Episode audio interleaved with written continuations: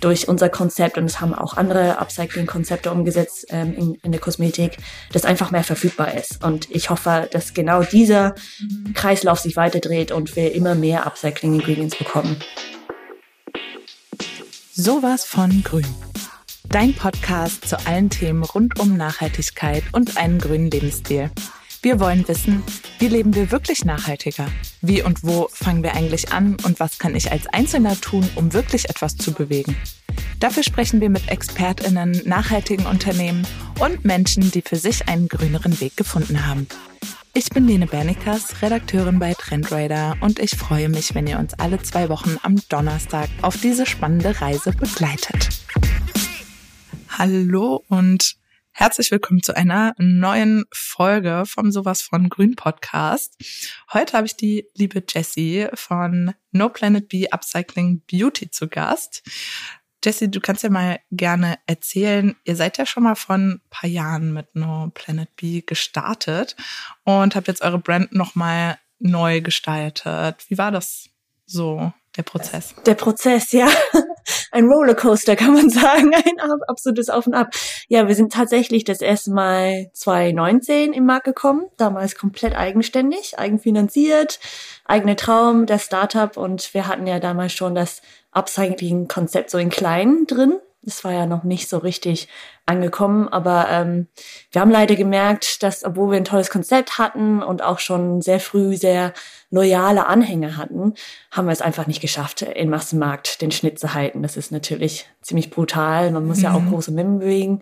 Und ähm, wir wüssten, wir hatten einfach einen Fehler gemacht, vor allem in unserem Design. Und wir konnten es nicht alleine, sage ich mal, wieder revidieren. Also dafür waren wir dann zu, zu klein. Die Mittel waren auch einfach nicht mehr da und äh, sind so peu à peu aus dem Markt wieder rausgekommen.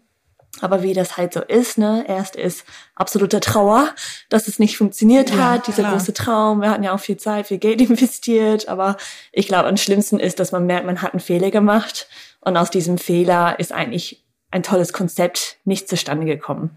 Insofern haben wir da sehr scharf analysiert irgendwann mal, was war schlecht, mhm. aber was ich auch gut finde, was war gut. Mhm. Haben wirklich seitenweise aufgeschrieben, was haben wir geschafft, was haben wir nicht geschafft, also ähm, was waren die positiven Aspekte, die negativen Aspekte, was würden wir nochmal anders machen und sind tatsächlich mit dieser Analyse an DM herangetreten, nach dem Motto so, ja, wir haben es nicht geschafft, ihr habt uns schon mal eine Chance gegeben, das war schon mal mega, weil ja. es zwei Nobodies da in den Regalen von DM reinzukommen ist schon ist schon ziemlich krass. Ähm, wir sind gescheitert, also kann man nur so sagen, aber wir glauben an das Konzept. Wir sehen schon, dass viele an diese Idee von von Upcycling, von Reuse äh, glauben und ähm, welche Wege gibt es, dass wir es vielleicht nochmal schaffen? Und aus diesem Gespräch ist dann über ein ganzes Jahr eigentlich jetzt unser neue Version von Open B geworden. Jetzt ist Kooperationsmarke mit DM und was auch noch viel Spaß macht mit, äh, wir arbeiten zusammen mit dem Auszubildenden bei DM. Die sind auch am Konzept mit live dabei mhm. und gestalten es auch mit. Also die Lernlinge aus den DM-Filialen, ähm, die in Ausbildung sind, ähm, sind aktiv dabei. Das heißt, wir sind jetzt so ein bisschen so nicht Eigenmarke, nicht Startup, so dazwischen, ja, aber natürlich spannend. mit dem mit den großen ähm, ja, mit der großen Freude, dass wir, dass wir wieder da sind. Als Total. Also was würdest du sagen? Du hast ja gerade äh, schon so ein bisschen angerissen, so designtechnisch war vielleicht ein bisschen schwierig. Was würdest du sagen, waren da so Faktoren, ähm, die das ja. vielleicht nicht so nach außen getragen haben, was ja. ihr euch da vorgestellt habt? Also wir wollten damals schon ein bisschen so rebellisch auftreten. Also der, der Naturkosmetikmarkt vor allem, wir waren ja zertifiziert, ähm, Naturkosmetik war schon sehr geprägt von dieser, sag ich mal, alten Naturwelt, ne? Also mhm. braun, beige, grün. Ist auch nicht verkehrt, aber wir hatten in der veganen Szene vor allem gesehen, dass, dass da ein bisschen mehr Farbe reinkommt, ein bisschen mehr Energie reinkommt. Und das wollten wir gerne in der Naturkosmetikbereich umsetzen, dass wir sagen, ja, wir sind Natur, aber das heißt nicht, dass wir hier so dieser, diese Naturcodes verfolgen ja. müssen. Wir müssen nicht irgendwie nur bunte Wiesen sein und heile Welt, sondern äh, durchaus urban und modern und jung und bunt. Und äh, das hat man schon in unseren bunten Schmetterlingen, das Logo war ja damals relativ markant, äh, schon gesehen. Aber weil wir halt Naturkosmetik waren, in den normalen äh, Bereich, mhm. normalen ähm, Regal, waren wir trotzdem ein Euro teurer als alle anderen. Insofern haben wir dann entschieden irgendwann mal, okay, irgendwie müssen wir hier schnell signalisieren, dass wir doch Naturkosmetik sind mhm. und haben uns entschieden dann für die braune Flasche, für diese kleine süße braune Flasche. Ja. Die war zwar ganz toll, also die kleine Flasche, weil äh, die sparte auch damals schon viel Plastik und war auch komplett recycelt, aber ähm, dieses Braun vor allem ging im Regal komplett unter. Mhm. Also das war echt erschreckend, wie wenig man es gesehen hat. Und es war am Ende auch für den Massenmarkt einfach nicht kosmetisch genug. Das mhm. heißt, wir haben nicht diesen Designanspruch dann doch wahnwitzigerweise nicht erreicht, den wir eigentlich an dem Markt hatten. Ähm, ich glaube, unser Social-Media-Auftritt hat die Welt viel besser reflektiert als das, was man am Ende im Regal gesehen hat. Mhm. Und das war ein Riesenfehler, dass wir da am Regal quasi das nicht, äh, nicht geschafft haben wirklich unsere Werte und unsere Positionierung und unsere Energie dazu vermitteln. Und das war ein maßgebend, glauben wir, ein, ein Grund, warum es dann mhm. nicht, ähm, nicht so viele Leute einfach gefunden haben. Die, die uns gefunden haben, haben uns geliebt. Aber im Regal muss man erst auffallen. Das ist Schritt eins. Wenn man da schon stolpert, ähm, sieht es ziemlich düster aus. Aber umso schöner, dass ihr da dann nochmal die Chance genutzt habt, das so aufzuarbeiten. Also ja. ich denke, manchmal braucht es ja vielleicht auch äh, so, gibt ja auch diese Scheitern-Kultur ja. bei, bei den Startups, dass man einfach durch äh, solche Herausforderungen einfach viel mehr dazulernt und ohne das äh, würde es euch ja jetzt eben neu quasi nicht mehr, nicht nochmal geben. Und das ist ja eigentlich auch schön, so eine Chance dann noch ja. zu haben. Nee, definitiv. Ich meine, Sebastian und ich sind ja keine 20, ne? wir sind schon haben schon Karrieren davor gehabt und haben auch viel gelernt. Aber durch das Scheitern tatsächlich habe ich mehr gelernt als je in den 10, 15 Jahren davor. Ja, also ja, wirklich. Und es war auch richtig hart, weil ich glaube, wenn man vorher gescheitert ist im Beruf, es gab immer einen Kontext, mit dem man nicht so viel zu tun hatte. Es gab immer andere Gründe, aber diesmal müssen wir uns wirklich auf den Hosenboden setzen und einfach sagen, okay, das waren unsere Entscheidung, mhm. unsere Idee, unsere Wahl. Na, wir haben es verursacht und wir müssen jetzt dafür gerade stehen. Ähm, das ist ein ganz anderes Scheitern. Und es gab mhm. schon ein ziemlicher Tiefpunkt. Ich meine, wir sind ja auch ein Ehepaar. Wir hatten ja auch ja. ziemlich viel investiert ähm, das, äh, das ist gar nicht so einfach, wenn man merkt, es funktioniert nicht. Ich weiß, den ersten, wir wüssten sehr schnell, dass wir einen Fehler gemacht haben in dem Mix. Wirklich Tage, weil der, mhm. der Massenmarkt mhm. ist, ist einfach so gepolt. Also man merkt direkt, es funktioniert oder es funktioniert nicht. Ähm, da weiß ich, hat mein Bauch so richtig so sich ja, einmal 360 ja. Grad gedreht, weil ich mhm. dachte so, oh nein, wir haben was Tolles, aber diesen Fehler haben wir gemacht. Mhm. das war schon sehr hart. Aber ja, da rauszukommen ist natürlich umso dankbarer, dass man merkt, man hatte aber schon was Gutes und dass man daran halten kann und auch mhm. darauf aufbauen kann. Weil du es gerade auch angesprochen hast, ihr habt ja als Paar mhm. gegründet. Äh, welches, welche Herausforderungen gab es denn da so zu bewältigen? Ich kann mir vorstellen, dass das ja, ja sehr, ähm, sehr krass ist, äh, da so ein Projekt gemeinsam neben mhm. Familie und ja. ähm, Zusammenleben äh, aufzubauen. Ja, es ist schon krass. Also, aber einerseits auch super spannend, weil man hat ein gemeinsames Traum, man arbeitet auf gemeinsam was, auf was hin. Mhm. Und ich denke mir, das kann jedes Paar mittlerweile nachvollziehen. Man lebt mittlerweile sehr viel aneinander vorbei, weil man halt in den eingeberufen ist oder man ist mit Kindern beschäftigt. Und ich finde, es hat uns zusammengeschweißt am Ende. Klar gab es Zeiten, wo es richtig hart war, wo man auch wirklich so sehr dran arbeiten müsste, dass man auch Abstand zu dem Projekt kriegt. Vor allem in den Scheitern. Das ist einfach nicht uns, sage ich mal, zu persönlich tangiert, weil am Ende mhm. muss man sagen, okay, wir haben was versucht, das hat nicht funktioniert und das war's. Ne? Wir sind gesund, die Kinder sind gesund, ne? wir haben ein Dach über den Kopf, alles gut. Ne? Wir haben was probiert und am Ende war das das, was wir uns als Ziel gesetzt haben. Ne? Schaffen wir das auch? Ja. Können wir auch etwas machen? Ähm, woran wir auch wirklich glauben und etwas Neues in die Welt setzen, was vielleicht auch so eine kleine Revolution schafft. Und am Ende, ich glaube, gerade diese Reflexion hat uns auch geschafft, über diese Niederlage auch als Paar rüberzukommen, weil wir haben gemerkt, wir sind gescheitert, aber wir sehen jetzt schon so viel mehr Upcycling-Konzepte.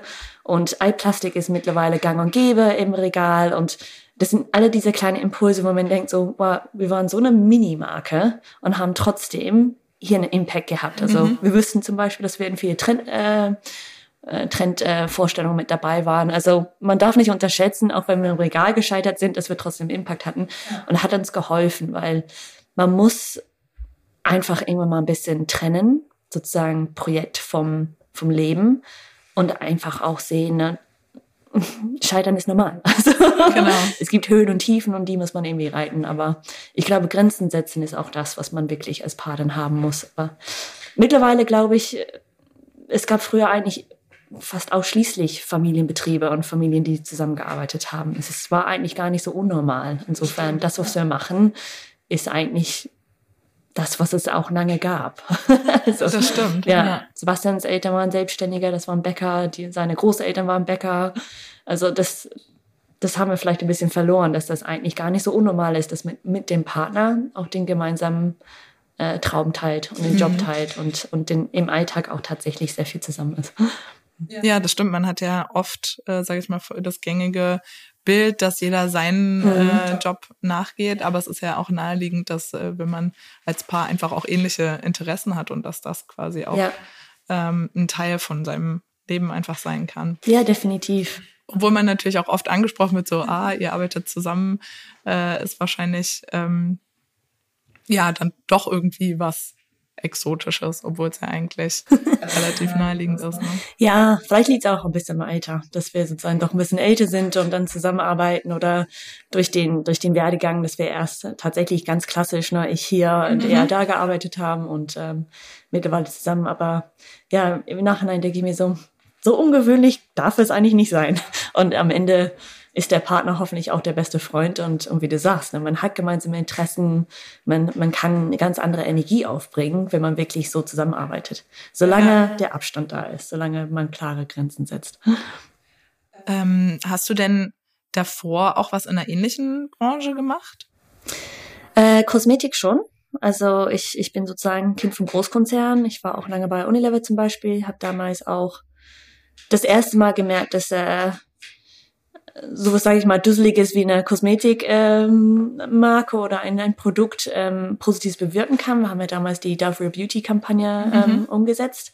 Und das, das war für mich echt ein Highlight zu sehen, okay, man kann schon ähm, wichtige Themen ansprechen und, und echt die Massen erreichen mit, mit wichtigen Sachen, indem man es eigentlich äh, so, so verfolgt und so auslegt, dass man, dass man da eine Meinung hat und nicht nur, sage ich mal, Produkte verkauft ja. oder vertickt aber ich war natürlich dann ähm, im Bereich Kosmetik, war schon immer an der Entwicklung auch interessiert, immer sehr mit der mit der F&E, mit der Forschung und Entwicklungsteam ähm, zusammen einfach. Ich wollte einfach verstehen, wie die Produkte zusammenkommen, wie die wie die entwickelt werden und ähm, habe aber auch die, die Chance gehabt, auch im Konzern auch immer wieder Nachhaltigkeitsprojekte äh, zu arbeiten. Also mich ärgert es auch ein bisschen dieser, dieser Touch, dass im Konzern äh, es keinen kümmert, äh, wie mhm. es der Welt geht. Also ich, ich habe das anders erlebt, dass eigentlich im Konzern sehr viel umgesetzt wird. Und ähm, das war für mich natürlich auch interessant, weil man dadurch Zugang zu unglaublich viele Info Informationen hatte und und ähm, auch mitgekriegt hat, was sich eigentlich entwickelt und was möglich ist. Und ich glaube, das hat uns auch am Ende auch Mut gegeben, dass wir Sachen schaffen können, wie zum ja. Beispiel als eine der ersten ähm, komplett recycelte Flaschen anzubieten. Also das war das war gar nicht so selbstverständlich. Eben 2019. Ich meine, das kann man gar nicht glauben, dass da recyceltes Material eingesetzt wird und dass man das auch äh, für den Massenmarkt auch findet und auch einsetzen kann. Ja, es ist vom Tempo her, die letzten zwei, drei Jahre äh, hat das ganz schön angezogen. Ne? Ja. Also was ja super ist. Ja, es ist super. Mehr ja. das äh, auf eine grünere Alternative umstellen, desto mehr Impact hat das ja auch. Ja, also mittlerweile, wenn man durch die Regale geht, vor allem im, im, im Drogerie, es gibt mehr Nachhaltigkeitsbotschaften eigentlich in nicht äh, Naturkosmetikregal ist umgekehrt. Also, und das, das sehe ich eigentlich positiv. Klar, es ist ein Challenge dann, dass sozusagen die Naturkosmetikmarken oder ne, die, die äh, so ein Ziel verfolgen, das nochmal noch mal stärker forcieren, aber das finde ich gut. Das bringt, das bringt Bewegung in beiden Bereichen. Ja. Mhm. Wenn du magst, kannst du ja mal eure Produkte kurz vorstellen. Was habt ihr denn da ja. aktuell so im Sortiment? Ja, wir haben jetzt mittlerweile ein bisschen mehr im Sortiment, was auch schön ist. Also wir haben ähm, sowohl flüssig wie fest, also diesmal auch plastikfrei, wer möchte, kann bei uns auch plastikfrei kaufen. Wir haben die ähm, festen Duschgele in zwei Varianten, eine frische und eine cremige. Also die äh, frische ähm, Babypfirsich, Grapefruitschale, ähm, feste Dusche und die äh, Blaubeer und äh, Mandelkern-Creme feste Dusche. Den Pendant gibt's dann auch in flüssig, als 250 ml, äh, aber mit recycelten ähm, Tube. Mhm. Dann äh, für uns neu, wir haben jetzt Haarpflege, da ebenfalls äh, fest und flüssig. Also wir haben zwei sehr schöne feste Shampoos. Einmal mit ähm, Kaffee und Olivenblätter und damit Aprikosenkernöl und Walnussextrakt. Und äh, zu den Flüssigen gibt's auch äh, eine Spülung dazu. Und wir haben Handseife, ähm, sowohl das Nachfüllpack wie auch im Spender. Super. Genau. Und das Besondere bei euch ist ja, dass ihr quasi Abfallprodukte aus der Lebensmittelindustrie mhm.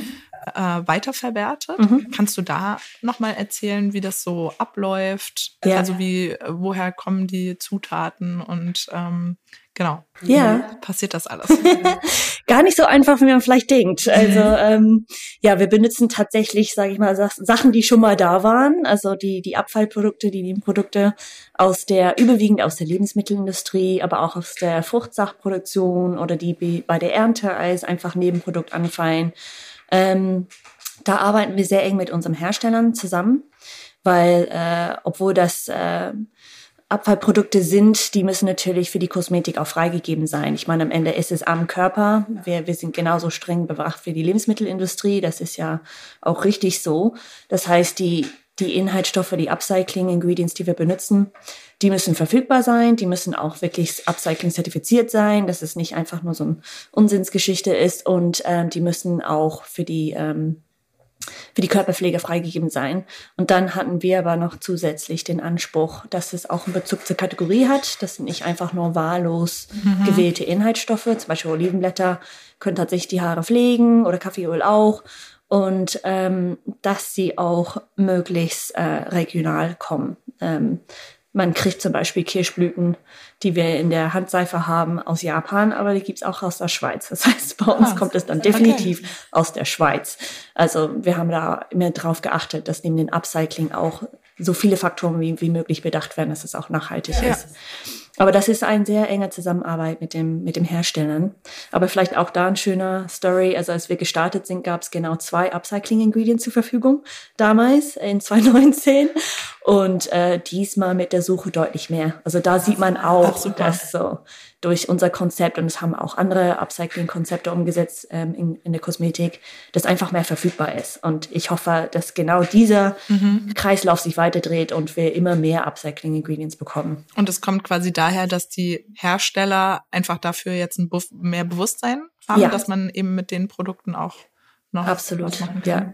Ah, super. Ja, das hat, das hat das Feld quasi erweitert. Und das ist mhm. natürlich schön. Ich meine, als als Marke sucht man natürlich immer nach Neuheiten. Ich meine, wir sind einfach so getrieben. Ne? Wir wollen Neues, Innovatives. Das ist auch äh, völlig in Ordnung. Ähm, und ich glaube, das ist sowohl für Marken wie auch für Hersteller wie, sehr spannend, wie dieser Bereich sich entwickelt mhm. und welche Upcycling-Stoffe man hat. Und das ist dann, mal dann natürlich ein Win-Win, weil äh, letztendlich, was im Kreislauf bleibt, ist natürlich ähm, allemal besser als was, was weggeschmissen wird. Auf jeden Fall. Und warum machen das denn eigentlich nicht alle Firmen oder warum machen das nicht mehr, noch mehr Firmen? Mhm. Ist das irgendwie teurer oder komplizierter? Definitiv äh, komplizierter, teilweise teurer. Mhm. also das schon. Ja, es, es ist einfach ein Phänomen, das generell im Bereich Nachhaltigkeit es teurer ist zu mhm. produzieren. Und äh, Deutschland ist ein sehr, sehr hart umkämpfter Markt. Also die Preise hier sind schon unglaublich niedrig. Ich meine, ich bin mhm. Britin. Mhm. Ich weiß, wie die Preise sonst äh, woanders aussehen. Deutschland ist schon ein hartes Pflaster. Man verlangt sehr viel Qualität bei sehr wenig äh, Kaufpreis. Das heißt, erste Challenge ist tatsächlich, äh, solche Konzepte innerhalb von einem gewissen Budget mhm. umzusetzen. Zweitens, die, die ähm, Ingredients zu finden. Also ich glaube, das ist am allermeisten eine Bewusstseinssache. Äh, man hatte die einfach nicht so auf dem Schirm. Ich glaube, ähm, jetzt wo man weiß, dass es diese Option gibt, wird es hoffentlich auch mehr geben. Das heißt, noch ist es überschaubar, was man an Upcycling-Ingredients bekommen kann, aber ich denke mir, das wird, das wird wachsen und wachsen. Was ich toll fände, ist, wenn es jetzt über die Leitstoffe hinausgeht, mhm. dass wir wirklich ganzheitlich schaffen, um eine Formulierung auf Upcycling-Ingredients äh, zu, zu erstellen. Ich bin keine Chemikerin, aber ich denke mir, das wäre ein mega Challenge, ob man das schafft. Und dann wirklich so immer mehr Prozent, äh, immer eine immer höheren Prozentzahl von der Formulierung auch als Upcycling ähm, umstellen kann. Das wäre echt, echt toll. Was würde dir da aktuell fehlen? Also wo ist das zum Beispiel noch schwierig? In vielen Bereichen noch schwierig. Ähm, wie gesagt, also das, da muss man ja als Chemikerin eigentlich viel mehr aus der Formulierung verstehen. Ja. Aber ähm, es gibt ja so viele Bestandteile, die man eigentlich besser umsetzen könnte. Zum Beispiel, ich meine, in einem flüssigen Produkt ist ja sehr viel Wasser im Grunde genommen. Also, dass man da eigentlich mehr Möglichkeiten hat, ähm, äh, Wasser zu benutzen, das irgendwie schon in der Produktionsfluss dabei ist, dass man nicht irgendwie ständig Neues nehmen muss. Wir haben es zum Teil umgesetzen können. Wir haben das Fruchtwasser bei uns in der Duschgele zu 20 Prozent. Äh, das ist Wasser, das in der Saftproduktion ähm, ah, entsteht. Mhm. Genau. Ähm, aber wir hätten gerne mehr davon integriert, aber das war tatsächlich dann auch ein Preisthema. Das war mhm. leider zu teuer. Mhm. Und das ist natürlich auch gedanklich einfach ein Spagat. Das ist Wasser und das ist teurer, aber als Wasser. Ähm, und, und da kommt man an seine Grenzen. Aber ich denke mir auch, je mehr solche Konzepte sichtbar werden, desto mehr Optionen wird es geben und dann wird es auch vielleicht günstiger und dann kann es auch mehr umsetzen, weil, weil das ist tatsächlich eine große Barriere, der Preis. Und würdest du sagen, dass das jetzt, also dass jetzt das neue Design und das Konzept, was habt ihr da bisher so für Feedback erhalten von Kunden? Ja, positiv. Also äh, die Düfte sind deutlich jünger und ähm, kommen gut an. Also wir kriegen alle möglichen Vergleiche wie Ice Tea und Blueberry ja. Muffin. und, ähm, das sage ich ganz nett. Wir sind natürlich deutlich heller, auch, auch kosmetischer geworden, aber ähm, wir haben, glaube ich, diesen Spirit beibehalten, dass wir eine bunte Marke sind, dass wir mhm. gar nicht uns so in eine Ecke abstellen lassen, was wir sind, mit den bunten Logos zum Beispiel. Also es ist auffällig, dass auf unseren Produkten, äh, jedes Produkt hat eigentlich ein anderer, anderes Logo von der Farbe. Ähm, und das leben wir auch, also dieses bunte, auch nicht nur in der Marke, sondern auch in dem, woran wir glauben und wie wir auftreten. Und ja, so Ausblick in die Zukunft, was habt ihr da vielleicht noch für Produkte geplant? Ich glaube, ihr hattet am Anfang, kann ich mich erinnern, weil ich euch ja von äh, damals noch kenne, auch mal so mhm. eine Allround-Creme. Kann das sein? Genau, die Allzweckcreme. ja. ja, der hatte echt so ein paar richtig große geheime Fans. Ja. war vielleicht etwas verloren. Wir hatten es im Bodyregal stehen und ich glaube, viele mhm. haben das als Handcreme wahrgenommen. Ja, unser süßer Allzweckcreme. Ja, wir hoffen, dass wir natürlich in andere Kategorien kommen. Ähm, ich meine, in erster Linie wollen wir natürlich auch äh, neue Produkte bringen innerhalb von der Haarpflege und äh, Duschbereich, wo wir jetzt sind, dass wir immer mehr Bedürfnisse auch bedienen können. Ähm, aber auch hoffentlich, weil das Konzept bietet es natürlich an, dass man mhm. Upcycling eigentlich überall machen kann. Ne? Das, das ist das Tolle daran. Wir sind nicht unbedingt in eine Kategorie äh, verhaftet, aber Dafür muss natürlich erstmal der Umsatz und der Absatz kommen. Das ist einfach so. wir müssen uns erstmal bewähren und erstmal nochmal beweisen. Und wenn wir es beweisen können, dann kommen bestimmt noch mehr Konzepte. Aber DM unterstützt uns absolut mega. Also die sind auch voll hinter No Planet B, voll hinter der Mission und natürlich mit diesen i-Tüpfelchen, dass die Auszubildenden auch noch mit dabei sind. Also das ist noch eine Komponente, dass es auch sehr spannend macht und sehr viel Spaß macht. Die Azubis geben mhm. sozusagen so ein bisschen Ideen mit rein oder wie ist da das Konzept? Sogar viel mehr. Die sind wirklich so äh, an der ganzen Entwicklung ähm, involviert. Wir mhm. haben unser sozusagen Inner, Inner Circle von, von äh, mittlerweile, glaube ich, acht Lehrlinge, ähm, die in, in den unterschiedlichen Ausbildungsjahren sind. Und äh, wir diskutieren alles. Wir haben das Design rauf und runter diskutiert, welche Leitstoffe wir nehmen, woher sie kommen, Voll. bis hin zu schreiben wir auf Englisch, schreiben wir auf Deutsch. Ne? Wir sind eine Gen Z-Mark. Mhm. so was wollen wir denn machen?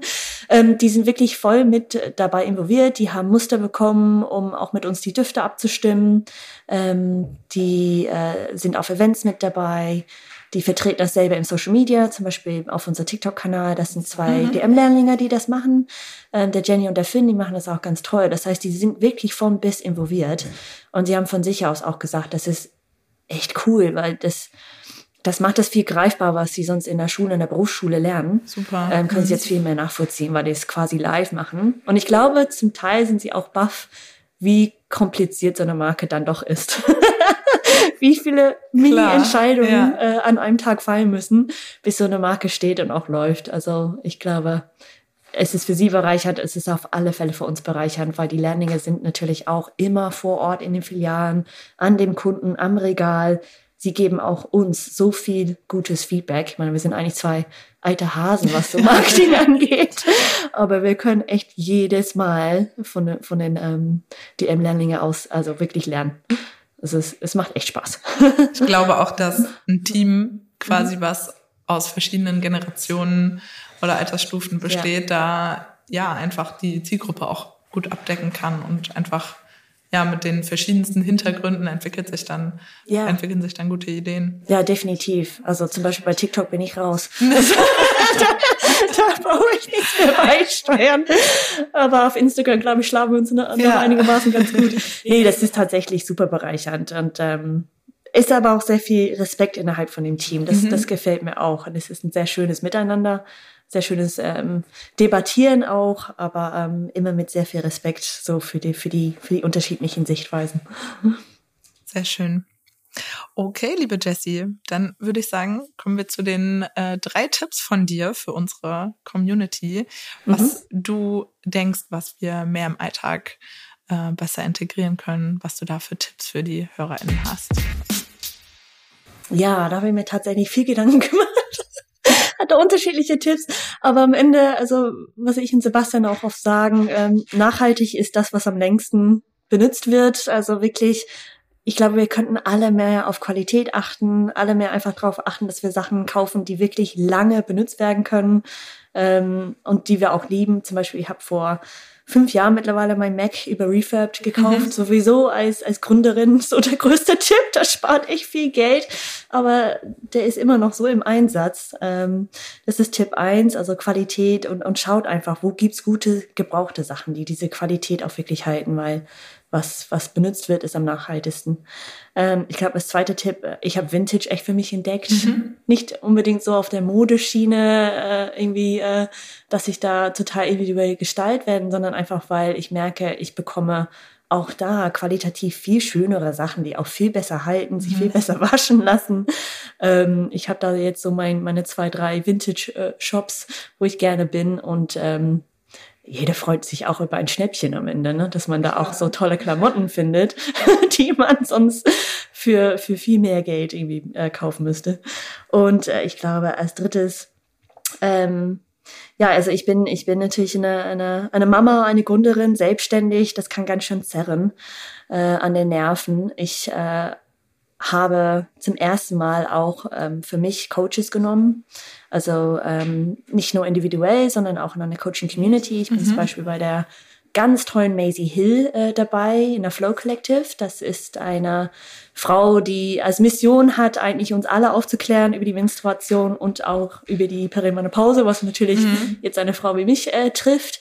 Ähm, aber mit so viel Liebe und mit so viel Einsicht und auch mit so vielen Erkenntnissen, was wir alles nicht über unseren Körper wissen mhm. und welch eigentlich wahnsinns tolle Maschine Frauen sind. Und wenn wir verstehen, wie diese Maschine läuft, können wir noch sehr, sehr viel mehr ähm, schaffen, ohne dass wir zugrunde gehen. Und ich glaube, das ist auch für, für selbstständige Frauen mit, vor allem mit Familie, aber egal, ob mit oder ohne, ähm, man muss einfach viel mehr auf sich selbst achten. Also ob das Coachings sind, ob das fixe Zeiten sind zum Sport machen, ähm, die Ernährung, dass man nicht nur sitzt und irgendwie vom Laptop äh, mhm. krampfhaft ist. Ähm, das, das ist sehr, sehr wichtig. Weil man damit wahrscheinlich auch einfach bessere, klarere Entscheidungen auch treffen kann, ne? Wenn's, äh, ja. wenn man selbst mit sich im Reinen ist. Nee, definitiv. Und da ist auch less is more. Also man schafft nicht mehr, indem man zehn Stunden auf dem Laptop äh, starrt. Für mich ist der beste Weg, ich gehe mit dem Hund raus, ich bin im ja. Wald, also da kommen immer eigentlich die Gedanken erst. Und wenn ich dann am Laptop bin, dann kann ich die einfach so abarbeiten. Das, das geht viel schneller und viel besser, als wenn man da sitzt und irgendwann mal merkt, so der Kopf platzt und man kann nicht mehr, in der Rücken schmerzt und der Bauch wächst. Also das, das ja. geht gar nicht. Super, liebe Jessie. Und äh, vielen Dank für deinen tollen Input und dass du eure Geschichte erzählt hast. Fand ich sehr, sehr spannend und ja, freue mich, wenn wir uns irgendwann vielleicht nochmal hören. Erstmal dir lieben Dank für dein dass du hier warst. Ich verabschiede mich. und genau, wenn du äh, sowas von Grün noch nicht abonniert hast, dann mach das einmal gerne auf der Plattform deiner Wahl. Wir sagen erstmal Tschüss, bis zum nächsten Mal. Tschüss und ich bedanke mich auch. Hat Spaß gemacht. Danke. Ciao.